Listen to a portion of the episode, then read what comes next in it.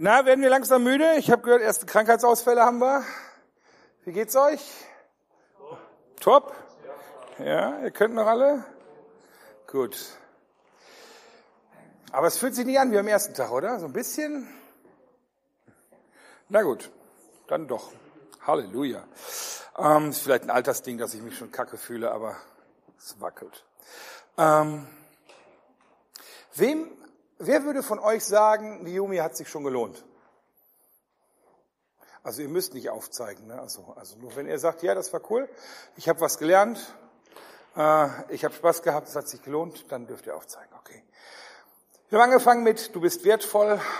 Dann haben wir darüber gesprochen, Gott begabt, Gott beruft.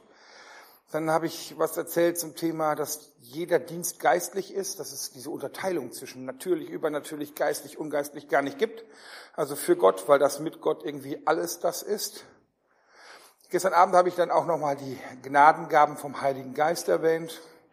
Und heute möchte ich so ein bisschen in das Thema Jüngerschaft reingehen. Jüngerschaft ist ja eigentlich ein ganz komisches Wort. Ihr kennt das schon, schon mal gehört. Wo kommt das eigentlich her? Also Jünger sein. Ne? Da gibt es doch diesen alten Witz von Otto Walkes. Ich weiß nicht, ob ihr den kennt, wo irgendwie die, der Herr irgendwie wird berufen, Jesus wird berufen, hört die Stimme von dem Vater und sagt, äh, Jesus, mein Sohn, ähm, berufe zwölf Jünger. Und er zieht los, sucht sich welche aus, kommt wieder, sagt er, ja, hier habe ich Sabine, Heike, Britta. Und der sagt, Jünger. Und er zieht wieder los und kommt wieder und sagt, okay, ich habe jetzt hier noch die Cordula gefunden und so.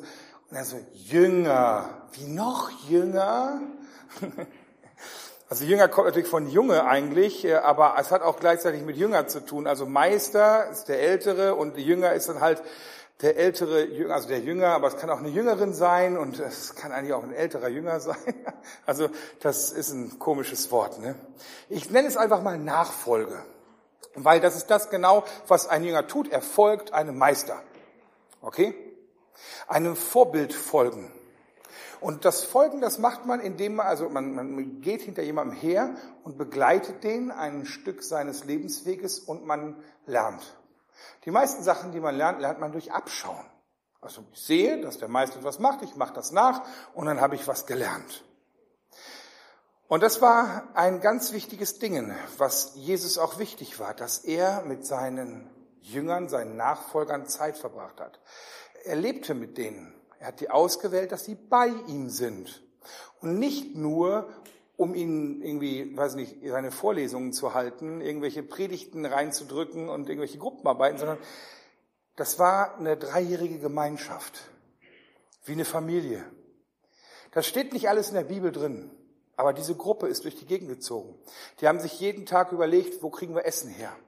Als Reisender ist das nicht so ohne weiteres einfach.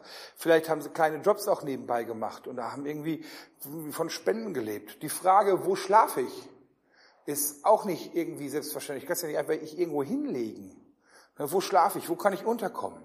Es gibt so eine Geschichte, wo Jesus die Jünger nach Jerusalem schickt zum Passamal, also zur, zur Zeit des Passafestes und sagt, okay, geht da und dahin und dann besorgt ihr bitte so einen Raum, in dem wir dieses Festmahl feiern können. Also die haben halt wirklich so die typischen ähm, Alltagsdinge, die sie auch bewältigen und die sie mit Jesus zusammen machen. Sie sind mit ihm sozusagen auf einer langen Reise unterwegs. Zum Beispiel wird von Judas was berichtet, nämlich Judas war der Typ, der auf die Kasse in der Tasche hatte. Also der immer aufpasste, so was kam an Geld rein und was ging raus. Ähm, es steht auch drin, dass er das nicht ganz so super gemacht hat, aber das sei mal dahingestellt. Aber das zeigt, das war nicht einfach nur so Schüler-Lehrer, sondern die haben miteinander gelebt, wie eine Familie oder vielleicht wie eine Gemeinde. Gemeinsam waren die unterwegs, haben immer geguckt, was macht der Jesus, haben von ihm gelernt, haben abgeschaut, haben ihm versucht nachzuahmen. Also manchmal schickt er auch zwei los, jeweils in Zweiergruppen und sagt, geht mal los und, und predigt auch das Evangelium. Und dann kommen die hinterher wieder zusammen und dann erzählen die, berichten die, was passiert ist. Aber eigentlich kann man sagen, gemeinsam mischt diese Gruppe dort unten, diese Region richtig geistlich auf. Und eigentlich sollen wir das genauso machen. Es geht um gemeinsam, gemeinsam Jesus nachfolgen, gemeinsam mit ihm in einer Gemeinschaft miteinander leben. Ich habe heute eine Bibelstelle mitgenommen, die ich mir mit euch genauer angucken will, und die steht in Matthäus 5 ab Vers 13. Jesus hat ja immer unterschiedliche Vergleiche genommen für unterschiedliche Dinge. Ihr seid das Salz der Erde, so wir, sollen sein wie Sauerteig, der irgendwie das Mehl durchsäuert. Und hier benutzt er das Bild, die Gemeinde, als eine Stadt auf dem Berg. Und dieses Bild schauen wir uns jetzt mal an. Er sagt, ihr seid das Licht der Welt. Es kann eine Stadt, die auf einem Berg liegt, nicht verborgen sein. Man zündet auch nicht ein Licht an und setzt es unter einen Scheffel, sondern auf einen Leuchter, so leuchtet es allen, die im Hause sind. So lasst euer Licht leuchten vor den Leuten, damit sie eure guten Werke sehen und euren Vater im Himmel preisen. Hierzu ein paar Gedanken. Ich fange mal mit dem Licht an. Fangen wir hintenrum an. Ihr seid das Licht der Welt. Das sagt er zu den Jüngern und das sagt er zu uns. Und total oft hört man Predigten so, du bist Salz in der Suppe, du bist das Licht der Welt. Du bist, ähm, wenn du mit Jesus erfüllt bist, halt den, der Unterschied, die Hoffnung für die Welt. Es ist total dieser Trend, dass wir auch unser Glaubensleben ganz individuell betrachten. Das habe ich jetzt ja auch gesagt, du bist besonders. Gott hat etwas Besonderes in dich hineingelegt. Und das stimmt natürlich. Aber diese Sache hier, da muss man mal auf die sprachliche Facette achten. Er spricht hier nicht ein Individuum an, sondern er spricht eine Gruppe an. Und er sagt zu der Gruppe, ihr seid das eine Licht der Welt. Ihr als Gemeinschaft seid das Licht der Welt. Das ist nicht jeder einzelne von euch, sondern ihr als Gruppe seid das Licht der Welt. Noch deutlicher wird das durch dieses Bild der Stadt. Um eine Stadt zu sein, also das muss man, was ist eine Stadt? Das ist eine Ansammlung von vielen Menschen. Und um eine Stadt zu sein, muss man die nicht gründen, sondern sie muss auch bevölkert werden, sonst ist sie keine Stadt. Um eine Stadt zu sein, muss man zusammen sein. Und vielleicht, wenn ich mir so eine Stadt angucke, wo jetzt, stellt euch mal eine Stadt vor und wir gucken uns die jetzt von oben an, so als würden wir drüber fliegen. Im Dunkeln. Wenn in einem Haus eine Kerze angezündet würde oder das Licht angemacht wäre, die Außenbeleuchtung, das Licht angemacht würde, dann siehst du nur einen kleinen Lichtpunkt. Man sieht interessanterweise eine Kerze sehr weit. Also ich habe das mal beim Bund irgendwie erleben dürfen, wie weit man so eine Zigarettenglute sehen kann nachts. Das sind fast so 15 Kilometer, wo man genau sehen kann, da raucht einer. Das ist also schon wirklich weit. Aber ähm, eigentlich ist es nur so ein kleines Lichtchen. So, jetzt macht der Nachbar seine Außenbeleuchtung auch noch an. Und in dem ganzen Stadtgebiet schalten überall Leute ihr Licht an. Und plötzlich wird es ein Lichtermeer. Es wird ein großes Licht. Und wenn man dann mal über nachts fliegt, irgendwie über ungewohnte, unbewohnte und ungewohnte auch, unbewohnte Gebiete und du siehst bei einer großen Stadt, auf die du zufliegst, siehst du noch bevor du sie sehen kannst, schon einen hell erleuchteten Horizont. Das ist nicht die einzelne Außenbeleuchtung des einen Bewohners, sondern die Stadt an sich in ihrer Leuchtkraft ist dieses Licht, was strahlt. Und wenn die auf dem Berg ist, dann sieht man es natürlich noch weiter. Ihr gemeinsam, wir alle sind ein Licht, das erleuchtet wird durch ihn. Und das finde ich auch total spannend, denn dieses Licht, äh, das Bild mit dem Licht benutzt Jesus zweimal. Er sagt nämlich, das steht im Johannes 8, Vers 12, Jesus redete abermals und sprach, ich bin das Licht der Welt. Wer mir nachfolgt, der wird nicht wandeln in der Finsternis, sondern wird das Licht des Lebens haben. Ich, Jesus, bin das Licht der Welt. Und gleichzeitig ihr seid das Licht der Welt.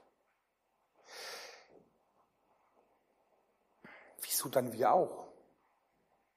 Also er oder wir oder er in uns oder wie? Wie kann das sein? Ich habe gestern gesagt, dass jeder von euch besonders ist. Stellt euch vor, Gott drückt jedem von euch seinen Daumenabdruck auf, haucht seinen Geist in euch. Dann ist ein Teil des göttlichen Charakters in euch. Jeder von euch trägt einen Teil dieser wunderschönen Vielfältigkeit Gottes in sich. Und ihr als Summe gebt einen Vorgeschmack auf Gottes Wesen. Er kann sich nicht in einer Person vollständig zeigen. Aber wenn er verschiedene Facetten in verschiedene Leute reinlegt und man diese Leute als Summe sieht, dann kann man erkennen, vielleicht einen Vorgeschmack bekommen auf Gottes Wesen. Dann kann man erkennen, wie Gott ist. Wenn man euch mit eurer Vielfältigkeit, die euch Gott hingibt, gemeinsam sieht, dann sieht man das Licht der Welt. Dann sieht man Jesus.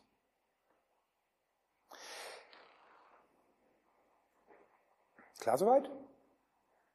Alle sind noch, alle wach, alle wach, alle wach, alle wach. Okay. Okay. Gucken wir uns nochmal die Stadt an. Was gibt's denn in so einer Stadt? In der Stadt gibt's verschiedene Menschen, haben wir gerade gesagt. Da gibt's ja eigentlich alles. Ne? Es gibt Handel, es gibt Handwerk, es gibt Verwaltung, es gibt Kirche, es gibt Soziales, es gibt Dienste, es gibt Familien, es gibt Freizeitangebote, es gibt Marktplätze und Werkstätten und so. So eine Stadt ist ein ganz umfassendes Ding. Und in einer Stadt herrscht Leben. Eine Stadt ist dynamisch. Hier wird gebaut, da wird abgerissen, da wird erneuert. Äh, das ist nicht starr, das ist nicht irgendwie so wie so ein Ding, zack, fertig. Sondern in einer Stadt, da herrscht Leben. Und spannend ist, in einer Stadt, die bietet einem auch was. Das ist der Grund, warum immer mehr Leute, gerade in Zeiten, wo es ein bisschen ärmer wird, aus den ländlichen Gebieten, aus der, sag ich mal, Einsamkeit hin zur Stadt ziehen. Das war früher schon so und diese Tendenzen sieht man immer wieder. Eine Stadt gibt auch Schutz. Und in dieser Gemeinschaft erlebt man Stärke. In dieser Gemeinschaft kann man sich auch einbringen. Wenn man alleine lebt, dann muss man alles selber machen. Dann muss man Essen verdienen, Geld verdienen, dann muss man Essen einkaufen, dann muss man die Wäsche machen, Singles werden das wissen, dann muss man alles machen. Wenn man schon zu zweit lebt, dann kann der eine die eine Hälfte machen, der die andere Hälfte. Und wenn man in einer großen Gruppe ist, dann kann man sich aufteilen. Da muss nicht jeder kochen und schneidern können und schreinern und so, sondern dann teilt sich das auf. Gemeinschaft heißt gegenseitige Hilfe. Verschiedene Tätigkeiten können miteinander zu einem großen, komplexen Ganzen werden. Da sind wir wieder bei diesem Bild von dem Leib, was wir hatten. Es gibt Hände, es gibt Füße, es gibt Augen, es gibt Ohren. Ähm, alle werden gebraucht Stellt euch mal einen vor, vor ein paar Jahren gab es das, da haben die Müllarbeiter gestreikt. Das war, glaube ich, in Hamburg. Ne? Die haben einfach mal vier Wochen den Müll nicht abgeholt. Wisst ihr, was das für ein Chaos war? Wisst ihr, wie das aussah? Wisst ihr, wie das dann auch gesundheitlich schon gefährlich wurde, wo dann irgendwann der Staat angefangen hat, Druck zu machen? So, ähm, stellt euch mal vor, es gäbe keine Klempner mehr. Dann hast du ein Scheißthema. so. Oder Stromausfälle. Wenn man mal so einen Blackout hat, also Blackout nennt man so einen flächendeckenden Stromausfall, dann, hast, dann dauert es ungefähr zwei Tage, bis die ersten Plünderungen anfangen. Weil du hast schlagartig kein fließend Wasser mehr zum Trinken, zum Kochen, um deine Scheiße wegzuspülen. Du hast schlagartig keine Möglichkeiten mehr zu, also zu kochen. Die wenigsten haben einen Kohlegrill. So, wie kann ich jetzt mein Essen warm machen? Dann geht man in Geschäfte, die öffnen nicht mehr, die ganzen Lebensmittel sind verdorben. Also ungefähr zwei Tage, ein paar Leute, die ein paar Reserven haben, kommen länger klar, aber spätestens nach zwei Wochen hast du einen Kriegszustand. Da muss dann wirklich auch der Staat eingreifen und das niederhalten, damit das da nicht zu Ausschreitungen kommt. Also nur, nur Strom. Es ist nur eine kleine, ein kleines Stellrädchen. Die Elektriker sozusagen in der Stadt. Es gibt verschiedene Tätigkeiten und alle sind wichtig. Und so ist es auch in der Gemeinde. In der Gemeinde setzt Jesus auch verschiedene Dienste ein. Es gibt da ein paar Listen in der Bibel und die sind auch teilweise unterschiedlich und ich glaube, da gibt es noch viel mehr. Aber ich nehme jetzt mal eine Liste raus. Epheser 4 ab Vers 11. Und er hat einige als Apostel eingesetzt, einige als Propheten, einige als Evangelisten, einige als Hirten und Lehrer, damit die Heiligen, das Heilige sind, seid ihr dann, zugerüstet werden zum Werk des Dienstes. Das, was ihr in der Stadt tun sollt. Dadurch soll der Leib Christi oder die Stadt in dem Bild erbaut werden. Er gibt verschiedene Dienste und sagt, du sollst das tun, du sollst das tun, du sollst das tun. Und wie gesagt, diese Liste ist nicht vollständig. Und er gibt Besonderes und es soll die Stadt erbauen, dieser Gemeinschaft helfen. Und wenn du dich jetzt in dieser Liste nicht wiederfindest, ist das nicht schlimm, weil nicht jeder sollte Pastor sein, das wird ja langweilig. Oder Apostel oder Prophet oder so. Oh, stell dir mal vor, alle werden Apostel, das wäre ja schrecklich. Ähm, oder alle Evangelisten. Dann hast du irgendwann keinen Heiden mehr und was machen die dann? Das ist ja schrecklich. Das wird ja langweilig. Ähm, es gibt da noch viel, viel mehr. Und das haben wir ja auch in den Gruppenarbeiten schon ausgearbeitet. Und wenn du mal irgendwie mitarbeiten willst und hast eine neue Idee, dann jetzt kommt eine Offenbarung.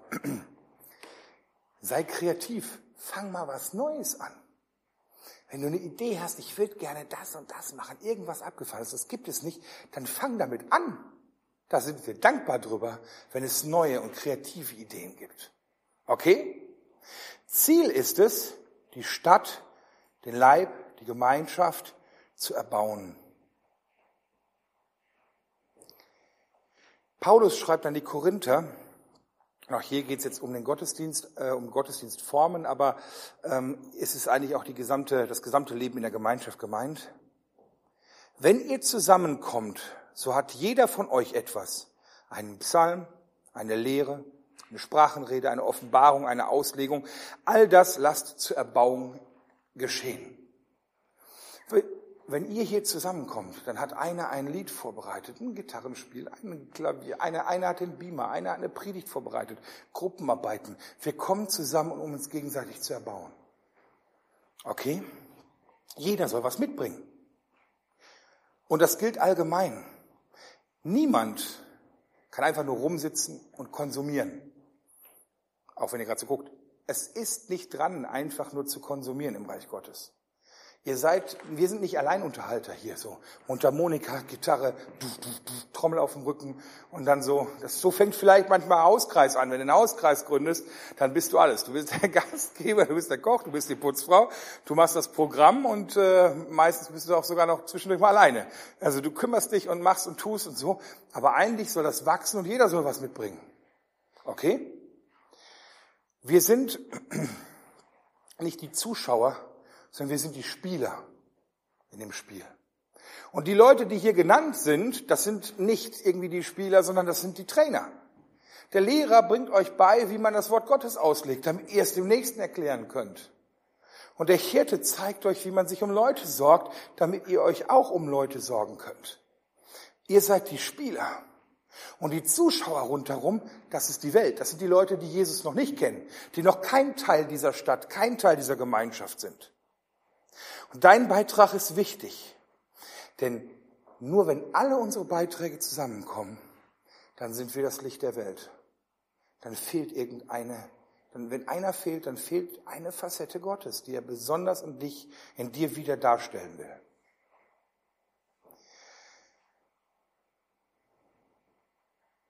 Licht muss leuchten, sagt dieser Text auch aus. Man verdeckt es nicht, man macht es nicht zu, dass man das Licht nicht sieht, man deckt das nicht ab, dämpft das, sondern man stellt es nach oben hin, man hängt es unter die Decke, damit es weit leuchten kann. Und so ist auch das Spiel, was wir spielen. Das Leben in der Stadt. Fußball ist nicht nur zum Trainieren da. Obwohl ein Fußballspieler die ganze Zeit trainiert, ist das Wichtigste das Spiel. Es geht ums Spiel. Und genauso müssen Zuschauer dabei sein. Es muss nach draußen gehen. Das Licht muss leuchten. Immer dann, wenn sich Gemeinden zurückziehen und sich nur um sich selbst drehen und gucken, dass wir ein schönes Programm für uns haben, ist es so, als wenn du eine Kerze nimmst und deckst die ab. Die geht sogar aus. Das ist so, als wenn du ein Licht anmachst und versteckst es dann in einer Tasche. Das ist unsinnig. Und eine Gemeinde, die einfach nur noch da, da ist, damit die Leute in der Gemeinde sich wohlfühlen, solange bis der Herr wiederkommt, die ist aus meiner Sicht überflüssig. Die ist keine Sekunde davon wert. Gemeinde muss nach draußen. Ihr seid Licht und ihr sollt leuchten, ihm zur Ehre, damit die Menschen Gott erkennen und ihn lieben lernen. Das ist die Aufgabe. Und dann sind wir Hoffnung der Welt.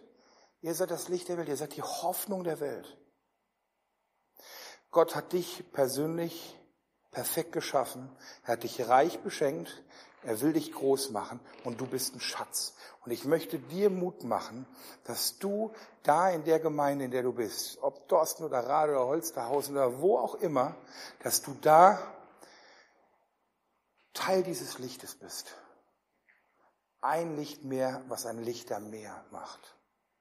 Ein geiles Wortspiel.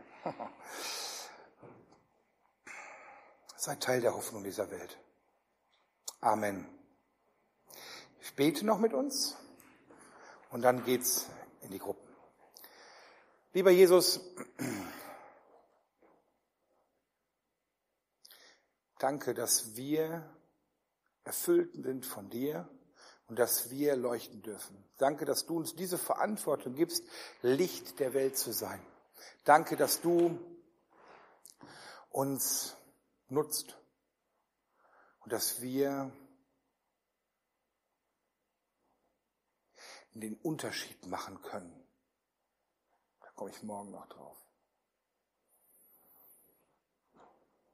Ich bitte dich, zeig jedem seinen Platz in der Stadt, wo er wertvoll sich einbringen kann, wo ein guter Platz ist ähm, und wo auch der Gemeinschaft gedient wird und wo jeder Person dann einzeln auch gedient wird. Schenk du Kreativität, neue Dinge auszuprobieren. Die alten Sachen auch mal, schenk Gnade, die alten Sachen über Bord werfen zu dürfen und neue Dinge auszuprobieren. Herr, ich bete für Platz für die junge Generation, dass sie sich ausbreiten darf in der Gemeinde und alte Leute das Ganze nicht eingrenzen, sondern freisetzen und eine Plattform schaffen für neue Generationen. Und ich bete für euch, für Mut, eure Gemeinde aktiv mitzugestalten und zu verändern und nicht einfach gleich zu machen, sondern neu zu machen.